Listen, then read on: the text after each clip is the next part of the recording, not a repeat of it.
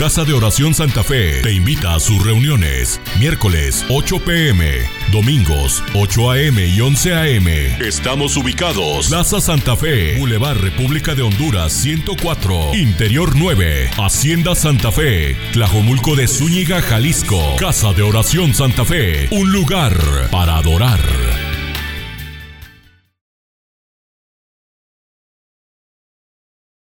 Es una canción que nos bendice mucho, ¿verdad? Cuando nosotros nos ponemos a pensar lo que Él hizo. Y yo me pregunto, ay Señor, si tú no hubieras llegado a nuestras vidas, ¿qué sería de mí en este tiempo? Él llegó a muy temprana edad de mi corazón. Yo tenía 14 años cuando Jesús vino a mi vida y nada he querido cambiar y nada he querido volver a, decir, ah, es que no disfruté esto, no disfruté lo otro. La verdad es que Dios ha llenado todo y cuando pienso en lo que Él hizo, la bendición que fue para mí, pero también para mi familia. Y la verdad es que por eso le adoramos y le amamos y nos entregamos, porque como decía mi esposo, puede quedarte sin nada, pero si Jesús no está, no tienes nada has perdido todo, ¿verdad? Entonces es una bendición haberle conocido. Y bueno, por el tiempo que supuestamente festejamos, el mes de febrero, ¿verdad? ¿Qué festeja el mes de febrero? El amor y la amistad, pues yo les voy a hablar de algo muy lindo y muy hermoso acerca de ese amor, un amor incomparable, un amor que con nada lo puedes comprar, con nada puedes comprarlo. Todo tu dinero podrás tener ahí, puedes ir viajar a Europa, comprarte los carros que quieras, todo eso puedes tener. Pero la paz que solamente ese amor puede dar, solamente Jesús. Y vamos a hablar de un principio bíblico, de un libro que me encanta, del libro de Oseas. No sé si lo han leído. Es un libro muy especial, un libro que refleja la relación de Dios con su iglesia. Y una iglesia que no corresponde a ese amor. Una iglesia adúltera, una iglesia fornicaria, una iglesia de dobleces, una iglesia que no corresponde a ese amor que dio todo. Y este libro es un libro, yo leí una novela muy hermosa que se llamaba Gomer y la, la esposa infiel. Y es un libro que trata de este, de este capítulo de Oseas. Vamos a ver ahí en eh, Oseas 11 y vamos a ver cómo comprender el contraste entre la actitud de Dios hacia Israel, hacia nosotros, y la actitud de Israel hacia Dios. Y vamos a aprender a localizar aquellos aspectos de nuestra vida en los cuales nosotros necesitamos pedir perdón a Dios. Muchas veces estamos aquí y creemos, ah, ya, soy cristiano, ya Jesús ya llegó a mi corazón y, y todo así, ¿no? Pero dentro de nuestro caminar nos damos cuenta que hay cosas que nosotros tenemos que pedirle perdón a Dios, aunque ya le conocemos y caminamos muchas veces creyendo que porque venimos todo está bien. Y hay cosas que Dios reprueba en nuestra vida. Si conocemos quién verdaderamente es Él, como decía la canción, al mirarte así, clavado en la cruz, puedo reconocer cuánto te necesito y cuán vil es mi vida. Porque cuando vemos esa cruz ahí representada, la vida de Dios, la muerte de Él por mí y por ti, pagando lo que Él no debería de pagar. Sin embargo, cuando podemos ver, tiene que ser una convicción muy profunda para poder verle y decir, de verdad que nada me importa. Te pido perdón porque fallé aquí, fallé. O sea, todo el tiempo nosotras queremos tener razón de, de las cosas, ¿verdad? Y fallamos muchas veces. Este libro nos enseña a buscar la manera de demostrarle a Dios nuestra fidelidad como muestra de su amor. Vamos a ver ahí en Oseas, por favor, cómo Dios nos muestra su fidelidad a pesar de que nosotros somos infieles. De esto trata este libro. A pesar de que nosotros somos infieles, Dios nos muestra su fidelidad y su amor. No importa cuánto, cuánto tiempo y qué tan profundos sean nuestros pecados, que Dios está siempre con sus brazos de amor para perdonarnos. No importa. Pero yo hice esto y el otro y aquello. No importa, cuando tú vienes delante de la cruz, Él está con los brazos abiertos para perdonarte. Este es el tema de este libro. Ilustra el amor de Dios, ¿sí? Por un pueblo que peca, por un pueblo que se olvida de Dios, por un pueblo que hace a un lado sus principios. Aún después de conocerle, Dios manifestó muchas veces su amor por Israel y le dijo a Oseas, Oseas, cásate con una mujer adúltera, una mujer prostituta.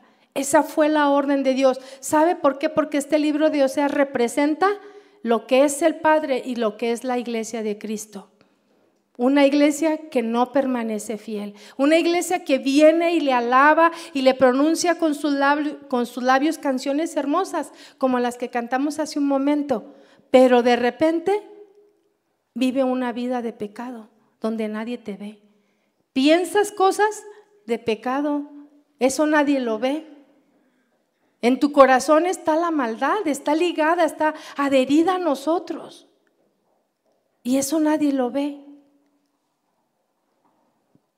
Vamos a Oseas 3.1, por favor, si me acompaña.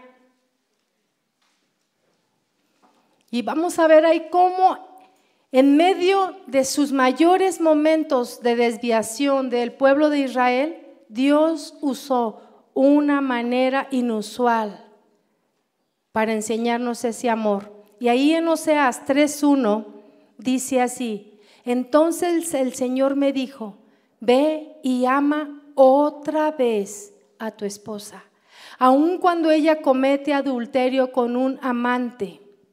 Y aquí vemos cómo esto ilustra que el Señor, ¿sí? Aún ama a Israel. Yo lo estoy leyendo en otra versión.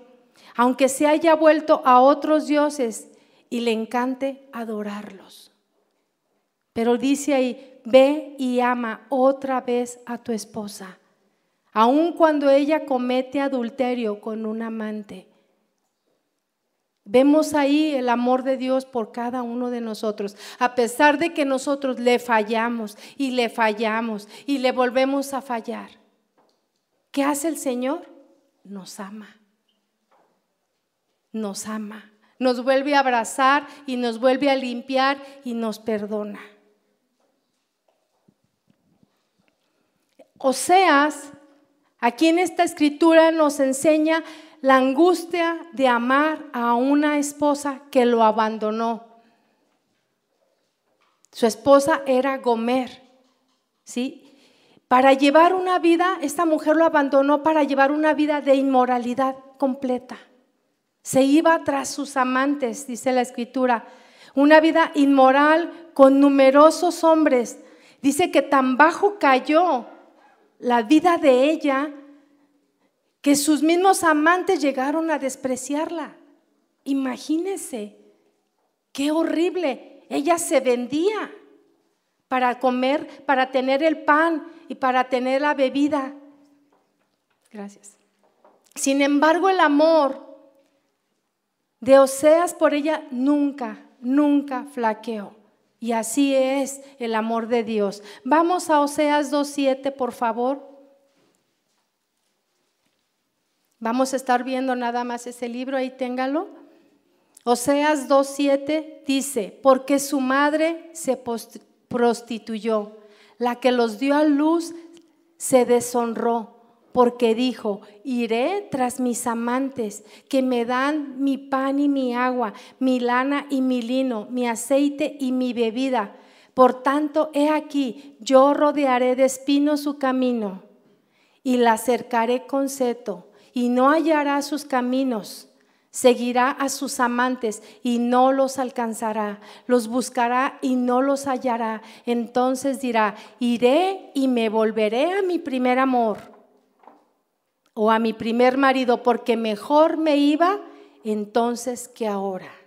Qué tremendo, ¿sí? O sea, el Señor trata de ponernos cerco para guardarnos, para protegernos, para alejarnos de la maldad. Y sin embargo, nosotros persistimos en buscar, ¿sí? La infidelidad, persistimos en pecar. Somos obstinados en nuestro pecado. El amor de Oseas por ella no flaqueó en ningún momento. Finalmente Oseas fue al mercado de esclavos, si ustedes eh, leen toda esa, esa parte de la escritura, fue al mercado de esclavos y la compró. Y eso es lo que Dios hizo por nosotros. Él pagó ese precio por nosotros. Él pagó para que tú y yo fuéramos libres.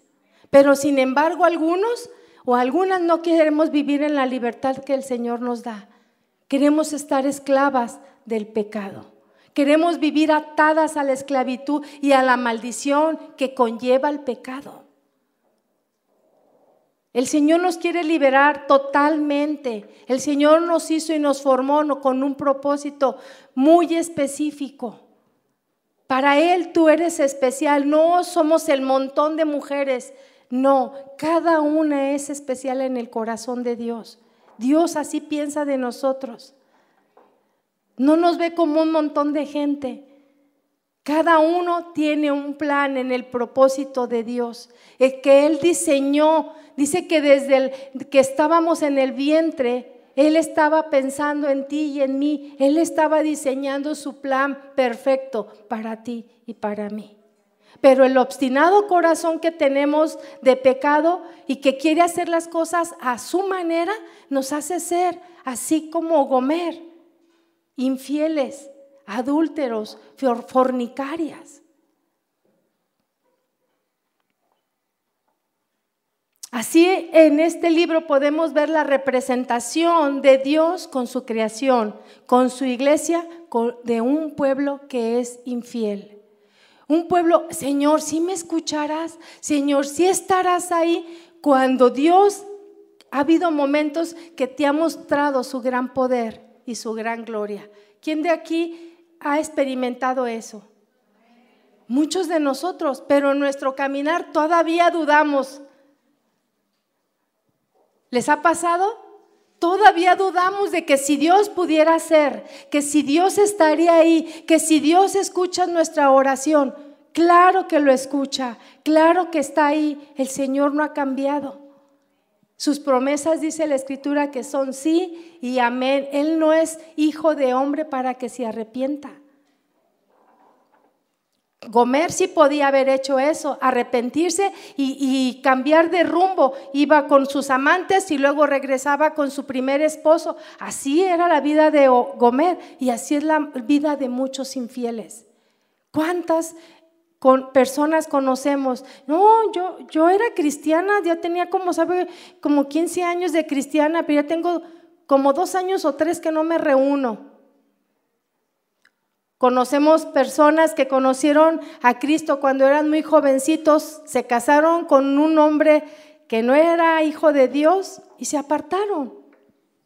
Después de los años que el mundo les da tumbos por aquí y por allá, regresan al camino del Señor. Estamos hablando de infidelidad, estamos hablando de prostitución, estamos hablando de que somos infieles. Oseas pudo comprender el amor de Dios por una nación a través de este mensaje que Dios le dijo. Pudo comprender ese amor tan grande como decía la canción un amor así. Un amor así nos hace derretirnos, un amor así nos hace estar humillados delante de la presencia de Dios y esperar en Él. Pero tiene que haber una convicción personal para que nada te haga cambiar de parecer. No, fíjate que en aquel lugar este, sanan y ahí, y ahí vas corriendo tras los dioses ajenos. No, pero que en este lugar este, suceden milagros. Y andas buscando ese tipo de cosas y eres infiel. Porque el Señor, el Rey de Reyes, es el dueño de todo lo que haces. Es el dueño del poder, de la gloria. Él es el único que sana. Él es el único que tiene poder para cambiar cualquier vida. Por imposible que a nuestro parecer eh, pudiera ser. Él es el único que puede hacerlo. Oseas pudo comprender ese amor de Dios por su nación a través de lo que él estaba viviendo, a través de obedecer lo que Dios le dijo que hiciera. Cásate con una mujer adúltera, la que llamó con frecuencia su, desposada, su novia, su recién eh, casado.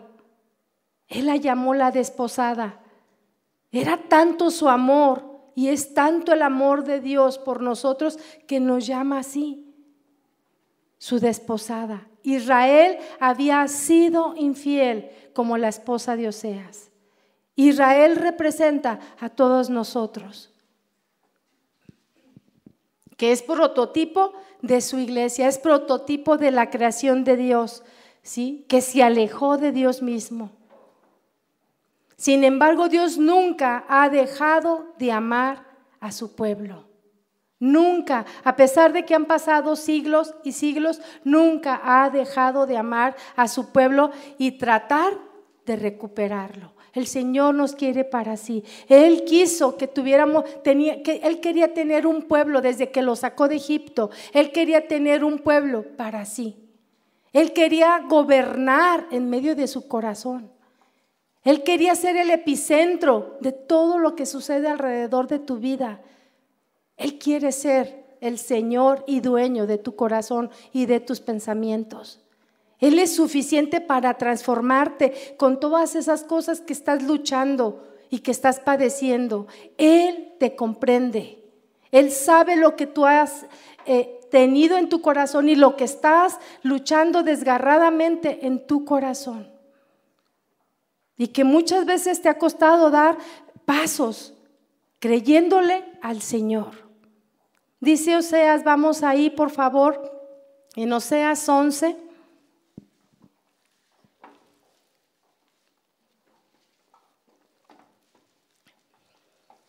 Once Dios anhela recuperar a los que se han perdido. Dios desea, sí, recuperar a los que se han descarriado. Dios desea recuperar a los que están perdidos. Dice ahí Oseas del 11.1, cuando Israel era muchacho, yo lo amé y de Egipto llamé a mi hijo. Aquí está hablando de un periodo, de una historia nacional de Israel que se refería Dios al decir, cuando Israel era muchacho, está hablando de cuando sacó a Israel del pueblo de Egipto. Era era joven, Israel era niño, era un muchacho. Y dice ahí sus palabras, cuando Israel era muchacho, yo lo amé. Quiso sacarlo de la esclavitud del pueblo de Egipto. Representa, Egipto representa el mundo donde a veces todos los que estamos ahí somos esclavos. Esclavos de la mentira, esclavos eh, de, la avaricia, esclavos de la envidia, de, eh, del adulterio, de la fornicación. De todas esas cosas éramos esclavos. Y el Señor le estaba diciendo, Él en su añoranza está hablando y recordando ese tiempo pasado de ese tiempo, de esa historia, ¿sí? Cuando sacó a su pueblo, que era un pueblo joven, era un muchacho, o sea, era niño, un pueblo recién nacido, y el Señor quería liberarlo de ser esclavos. Así, cuando el Señor nos sacó a nosotros, nos sacó para ser libres, verdaderamente libres de la esclavitud del pecado. Y eso se está haciendo referencia aquí. Este pasaje describe el sentimiento de añoranza de Dios que tiene Dios eh, por su pueblo que tanto ama. Cuando Israel era muchacho, yo lo amé. Y por amor a ese pueblo que era joven todavía, yo lo saqué de ser esclavo. Le recuerda, así con estas palabras, a Israel sus misericordias del pasado. En especial la forma en que Dios los sacó de Egipto. O sea, ahí estamos viendo la misericordia de Dios que siempre está presto para nosotros. Dios está derramando su misericordia esta mañana para nuestras vidas, para cada uno de nosotros.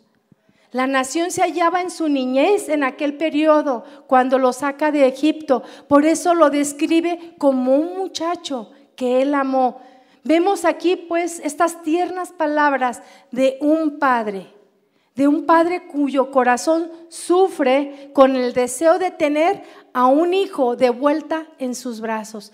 ¿Quiénes de aquí tienen hijos? ¿Y quiénes de aquí han padecido por sus hijos?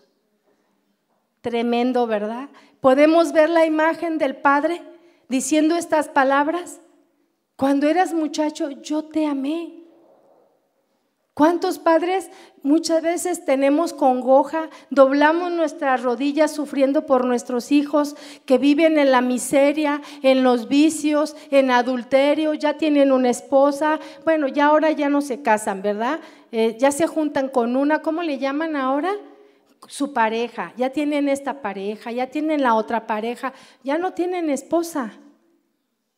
Y ya tienen único con esta pareja, pero ahora ya tienen otro con la otra pareja. O sea, es la manera que el mundo está viviendo.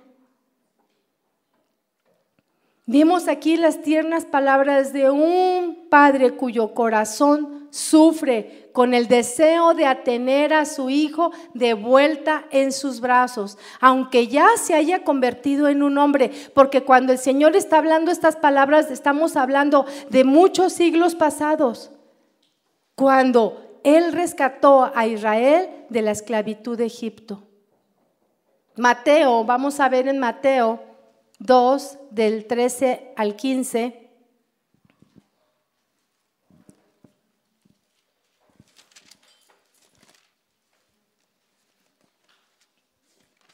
Mateo 2.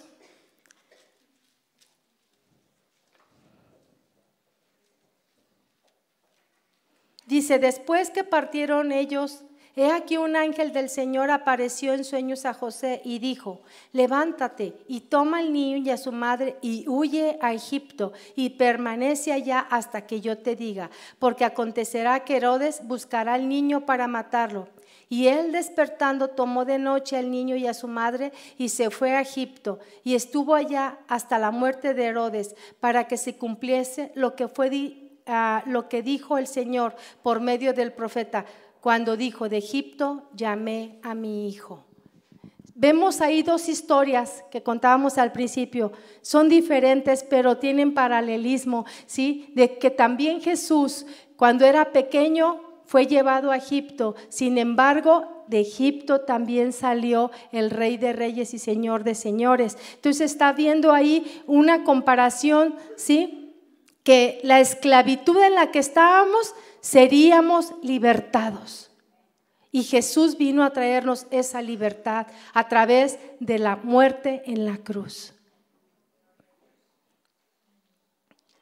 Este tono del mensaje que Jesús está hablando, que Dios perdón está hablando aquí, de cuando mi hijo era muchacho, yo lo amé, el tono del mensaje divino lo podemos ver que es de profundo amor. Y podemos ver que el profundo amor que Dios tiene por su iglesia fue el mismo que fue a siglos antes.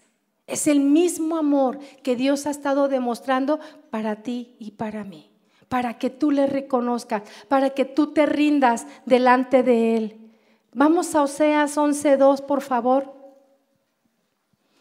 Vemos esas palabras como Dios muestra esas palabras de dolor, al recordar cómo su pueblo lo ha desechado y cómo a él le afecta que su pueblo lo deseche. Dice Oseas 11:2, ¿ya lo tienen? Dice, cuanto más yo los amaba, tanto más se alejaban de mí.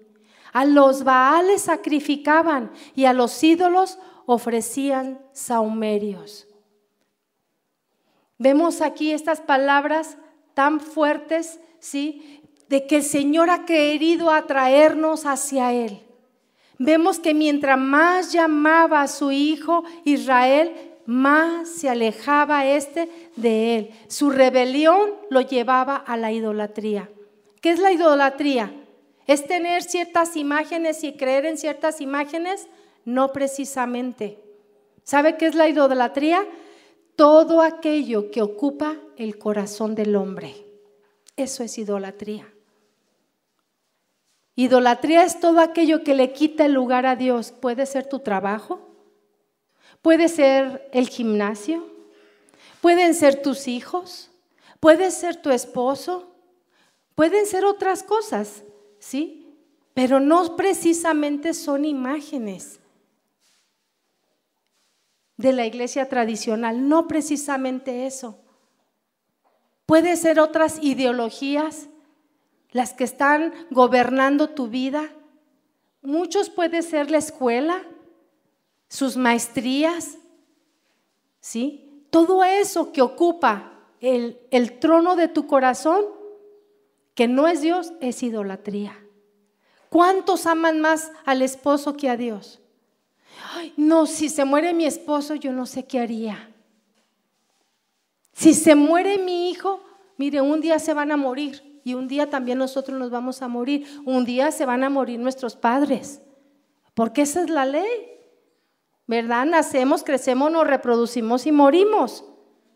Esa es la ley de Dios. Pero ¿cuántos tienen a sus hijos como el todo de sus vidas?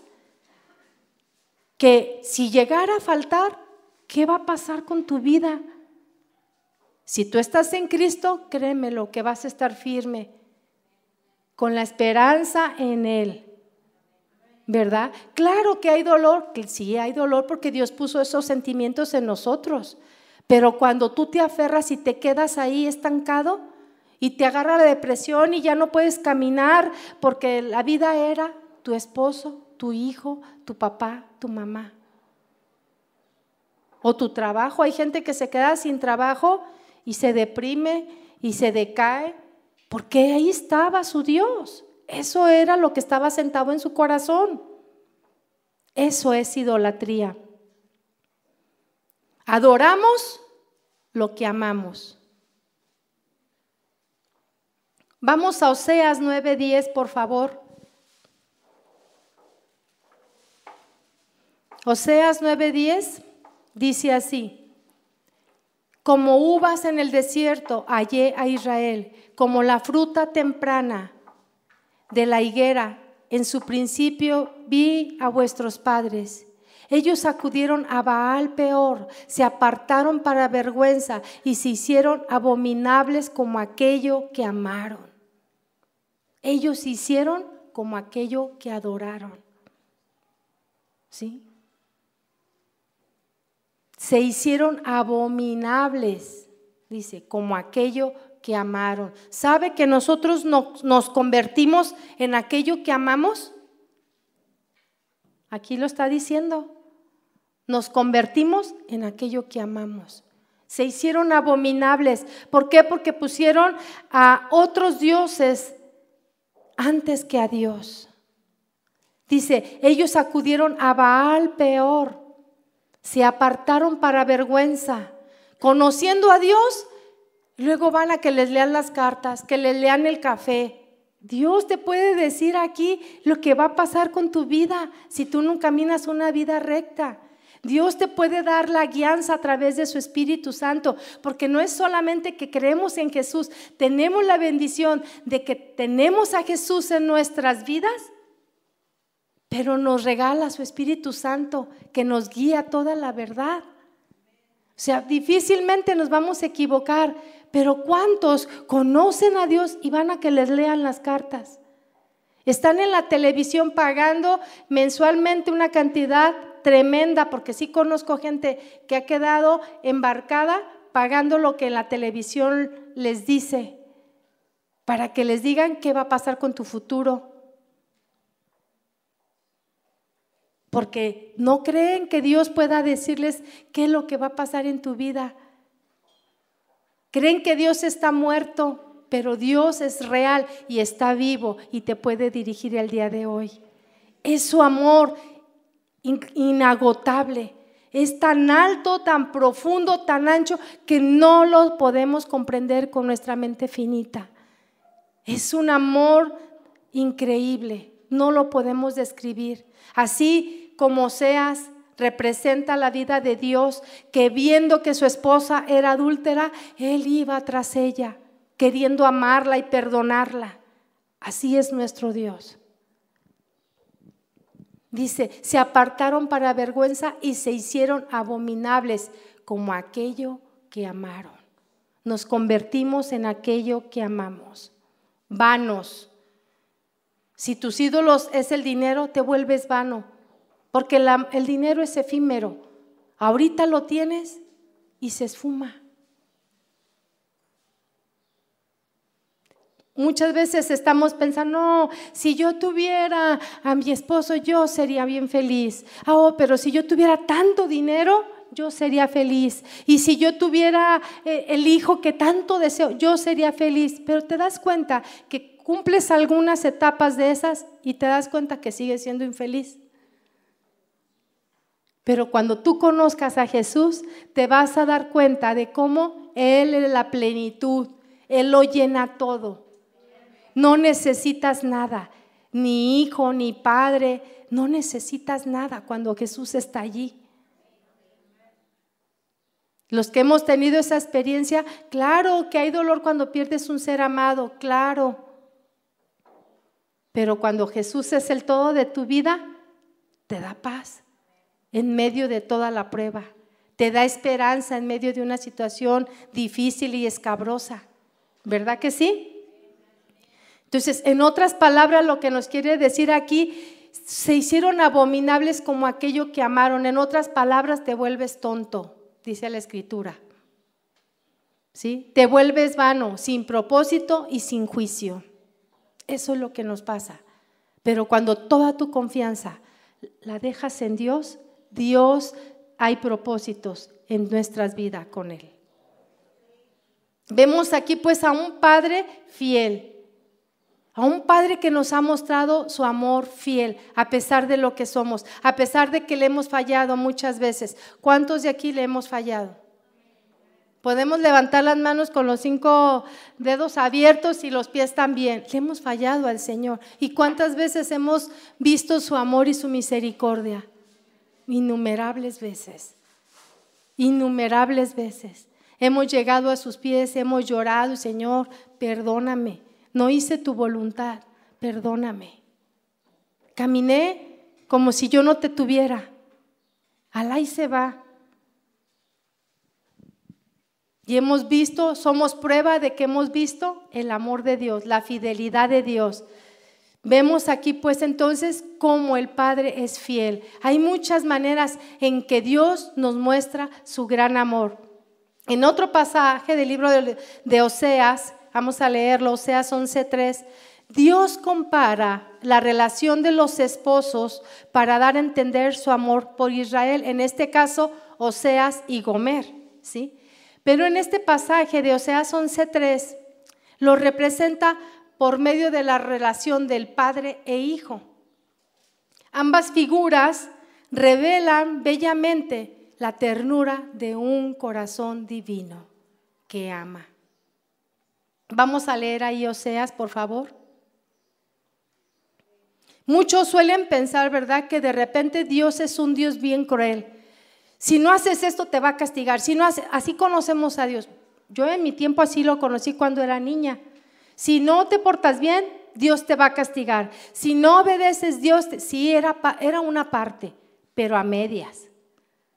Pero nunca nos enseñaron ese amor divino ese amor que ama y que perdona y que olvida. No nos enseñaron eso. Y ese es el amor de Dios, la misericordia de Dios. Mire, la misericordia de Dios es tan grande como el juicio de Dios. O sea, cada una va a tener su estado en su tiempo. Si tú no caminaste en obediencia, vamos a tener un juicio. Pero si caminamos en obediencia, estaremos disfrutando de esa misericordia ¿sí? Dice Oseas 11:3. Yo con todo esto enseñaba a andar al mismo Efraín, tomándole de los brazos, y no conoció que yo le cuidaba. ¿Cuántos conocemos de Dios? ¿Cuántos hemos aceptado a Jesús? ¿Cuántos tenemos caminando con Dios en su camino? Valga la, la redundancia, ¿verdad? Pero ¿cuántos tenemos? Sin embargo, muchas veces no conocemos que Dios nos cuida. Vivimos lamentándonos, vivimos desconfiados de verdad. Dios estará aquí Dios prometió que nunca nos iba a desamparar, que nunca nos iba a dejar. Esas fueron sus promesas, que Él estaría con nosotros todos los días, todos los días, diga conmigo, todos los días hasta el fin del mundo, todos los días. Aunque tú puedas ver la penumbra negra, Dios tiene cuidado de ti. Él te ha traído de lejos, Él tiene cuidado de ti. Él pone un cerco y una protección alrededor de tu vida. A sus ángeles mandará cerca de ti para que no tropieces. Él es nuestro alto refugio. Él es como la torre fuerte, es un castillo alrededor nuestro. Solamente es que confiar. Solamente es que creer, esperar. Él tiene cuidado de ti y nadie te va a hacer daño. Nadie te va a hacer daño. Él tiene cuidado de ti.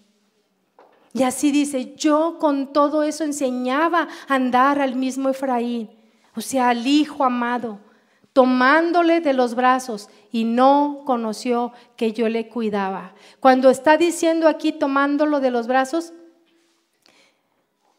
Él ha querido esa entrega y esa intimidad.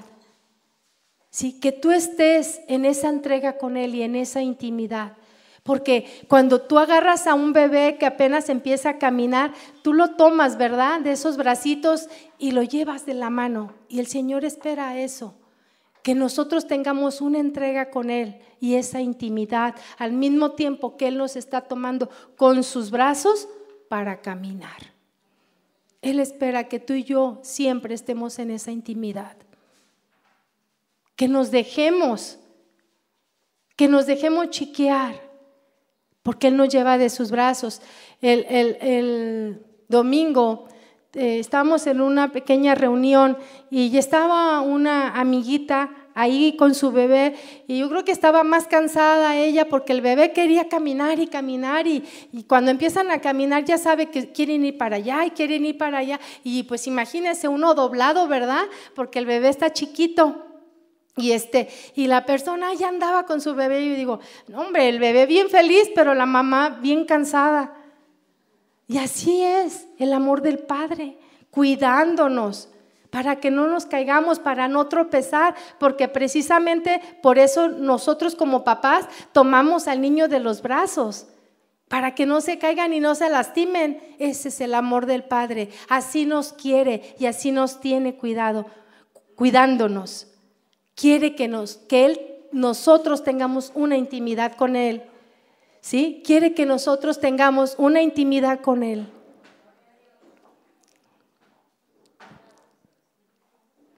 ¿Qué padre o madre puede olvidarle la preocupación que sentimos cuando estábamos ayudando a nuestros hijos a dar sus primeros pasos? ¿Podemos ver esta comparación?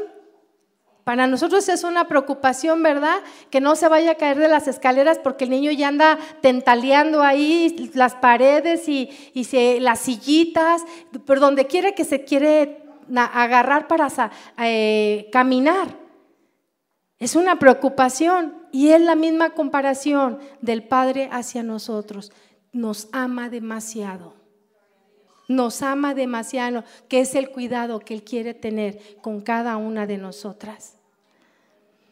Si su deseo de Dios es restaurar y sanar a la nación espiritualmente, Israel ignoró, dice la escritura, ignoró completamente, dice, y no conoció que yo le cuidaba. El Señor quiere enseñarte a ti, hija de Dios, Y a usted que aún no ha entregado su vida, que Dios le quiere cuidar. Y a usted que ya es hijo, quiere el Señor enseñarle que Dios le está cuidando. Que Él está al tanto de cada cosa que está sucediendo en su casa. Que Él está al tanto de todo lo que está pasando en su vida. De todos los temores que usted tiene. Dios está cuidando de usted. Dios está cuidando de usted. Israel no conoció ese amor, dice, lo ignoró. Ignoró que Dios le cuidaba de esa manera. Y Dios no nos quiere encontrar ignorando el cuidado de Él. No le reproches, Señor, en verdad sí estás, porque es tu falta de fe. Y sin fe es imposible que nosotros agrademos a Dios. Es imposible. Confía en que Dios te toma de sus brazos y tiene cuidado de ti. Israel respondió mal. No respondamos mal. Israel ignoró lo que Dios estaba haciendo.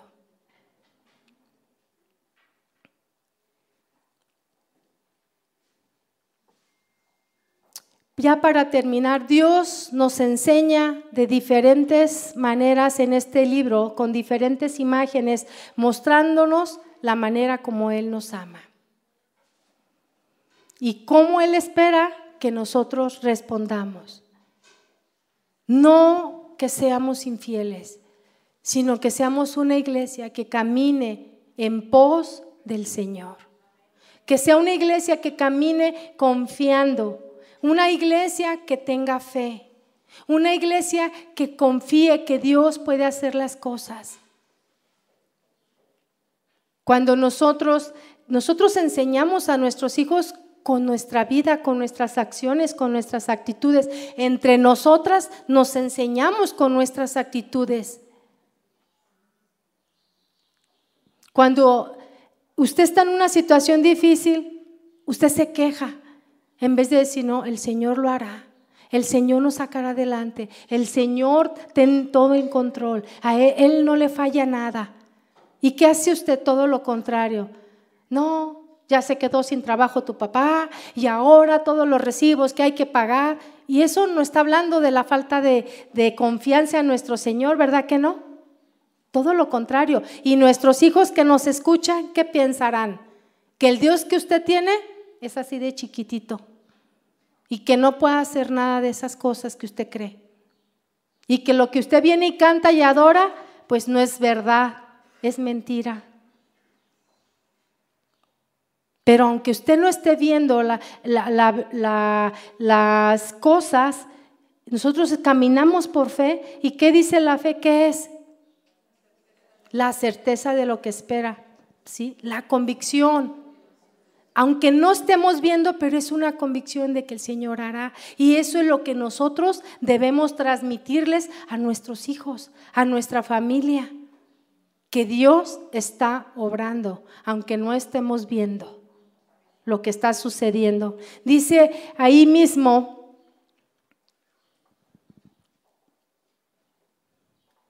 vámonos otra vez al capítulo 11, por favor, de Oseas.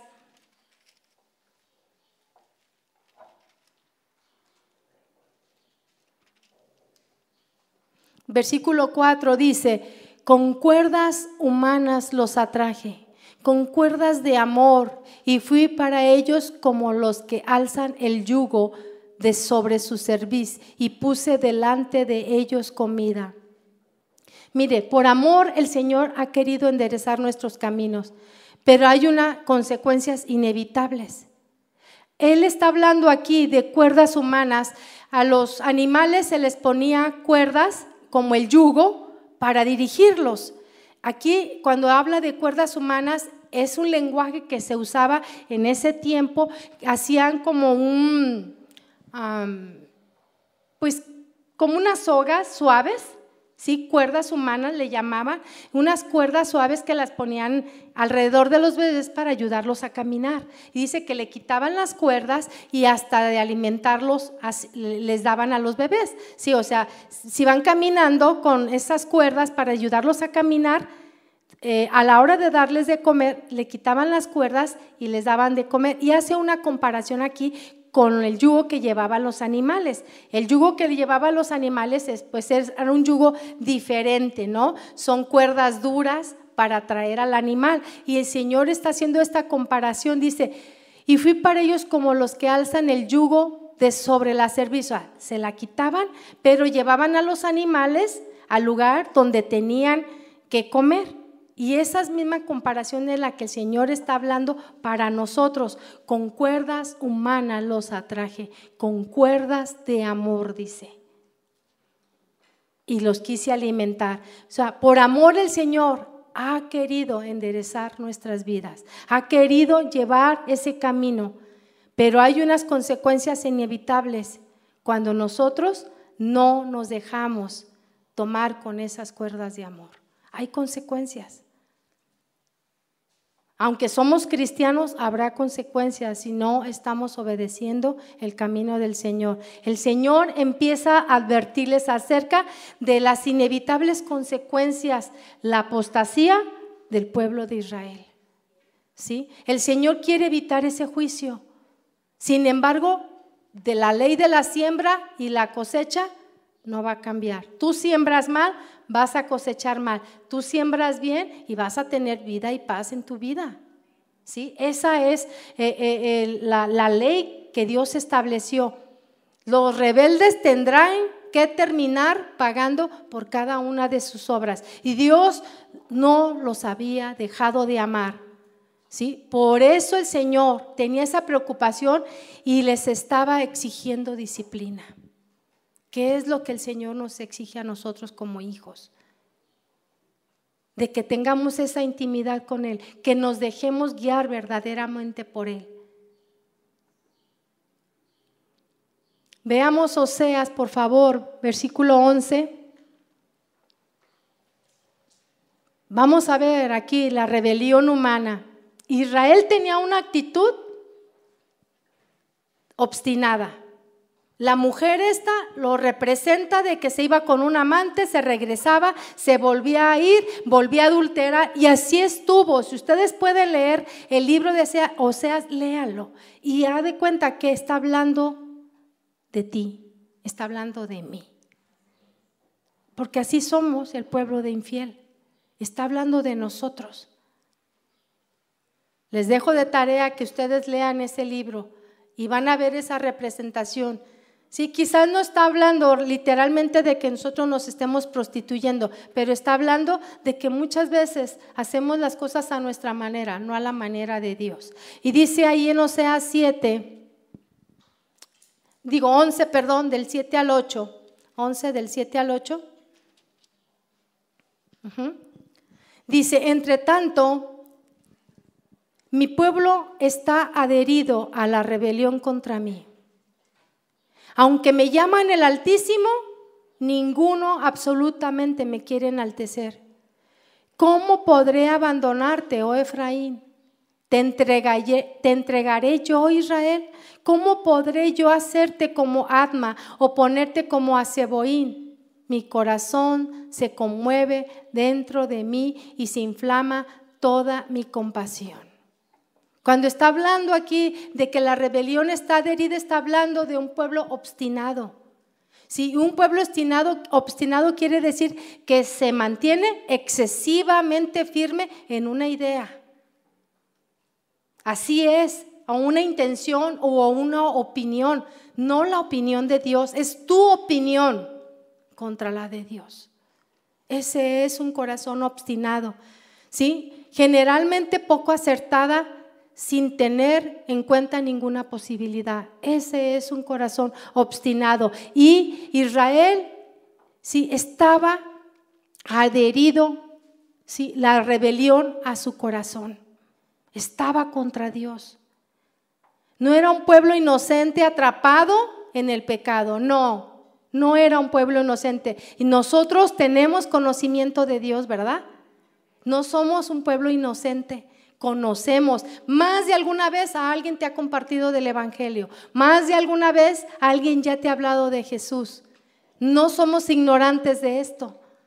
No es que yo no sabía. Es que a mí nadie me dijo. No, no somos ignorantes. No estamos atrapados, ¿verdad? Por ser inocentes en el pecado. Estamos ahí porque nosotros permitimos estar en el pecado. Porque ahí dice, se había adherido la rebelión a su corazón. Así es como está el mundo ahora.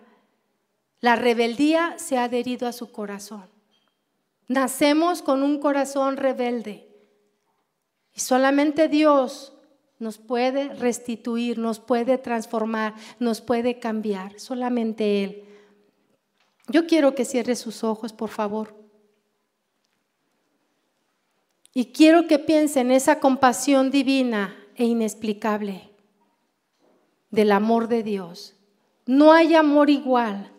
Nadie, nadie puede tener un amor como Él.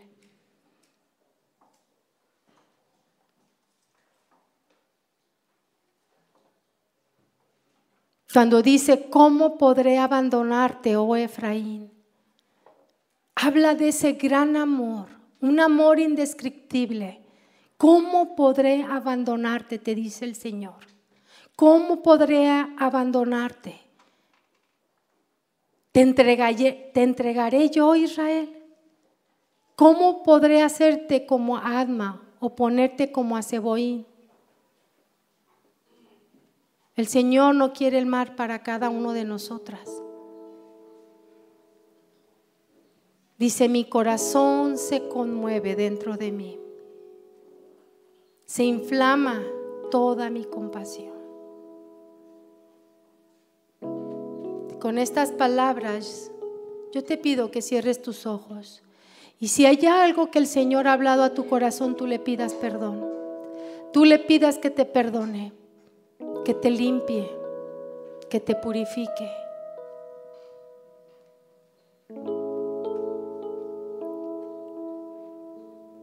Yo no voy a hacer esa oración contigo, yo quiero que tú de tu propia boca tú le digas al Señor, perdóname.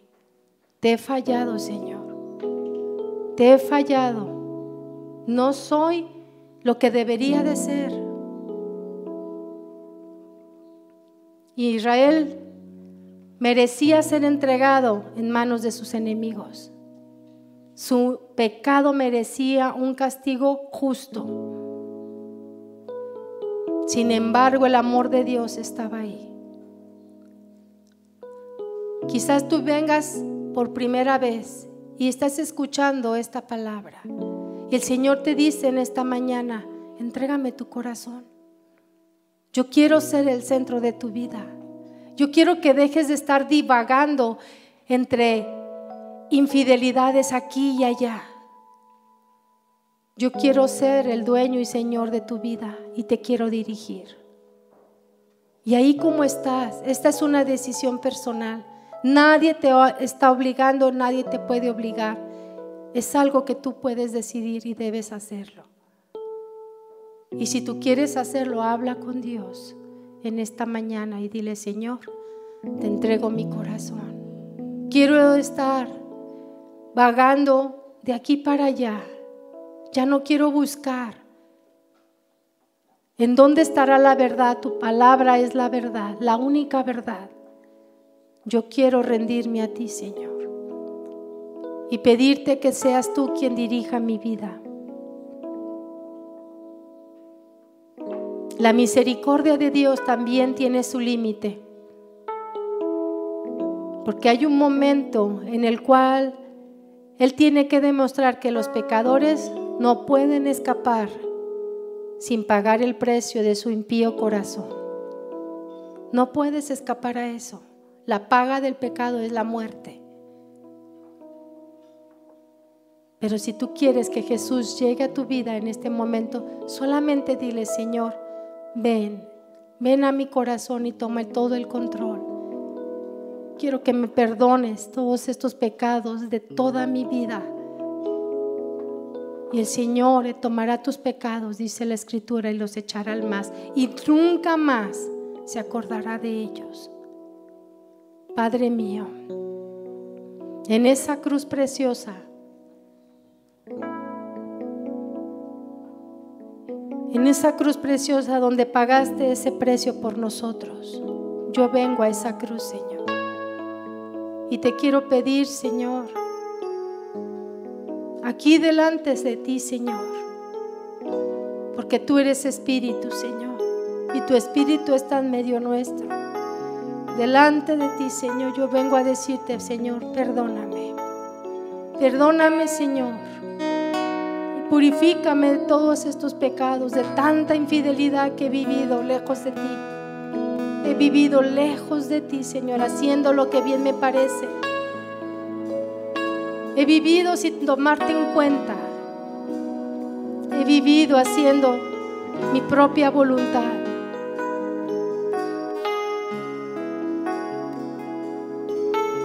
Señor, límpiame de todos mis pecados. Así como dice tu palabra, Señor. El Señor no retarda su promesa, según algunos la tienen por tardanza, sino que es paciente para con nosotros.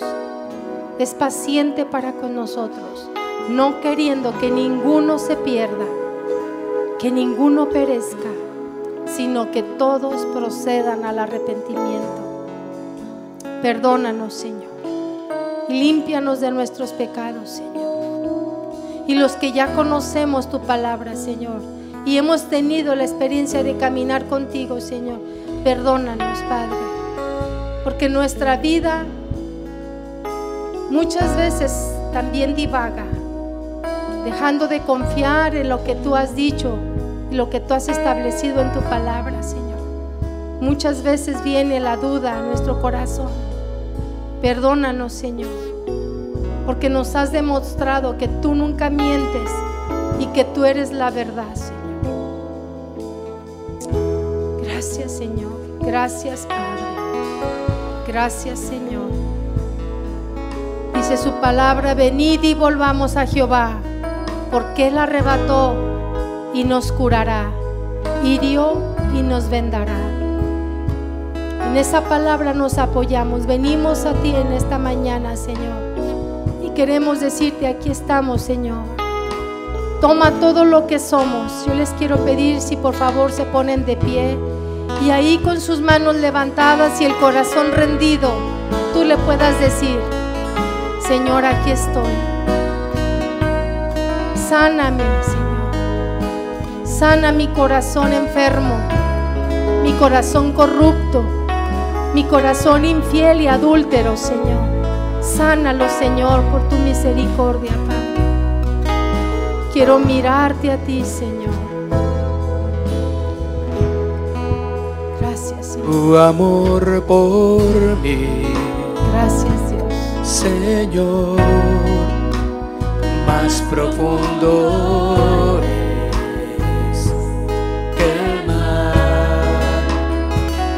alto que el cielo está tu inmenso amor.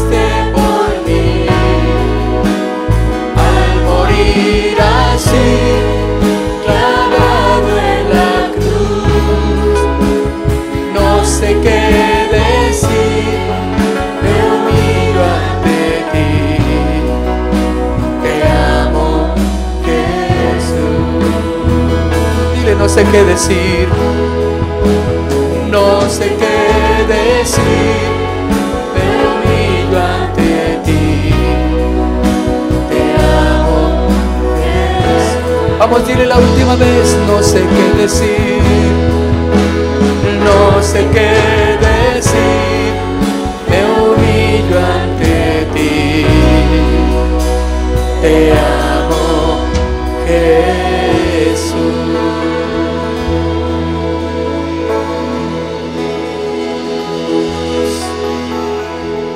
Denle un aplauso fuerte al Señor.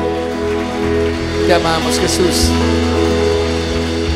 Pero tu amor es más grande. Por eso te amamos. Gracias, Señor. Gracias, Señor. Gracias. Amén. La única manera de demostrarle nuestro amor a Dios es siendo fieles. Siendo fieles. Él es real, Él está vivo y Él te abraza con cuerdas de amor en esta mañana y te dice, sí, cuánto te ama y qué especial eres tú en su reino, en el cuerpo de Cristo. Tienes un propósito en el cuerpo de Cristo. No eres ignorada, tienes un plan en el plan de Dios. Amén. Pues vamos a darle un aplauso y alabarlo y decir, gracias Señor por el cuidado que tienes de mi vida.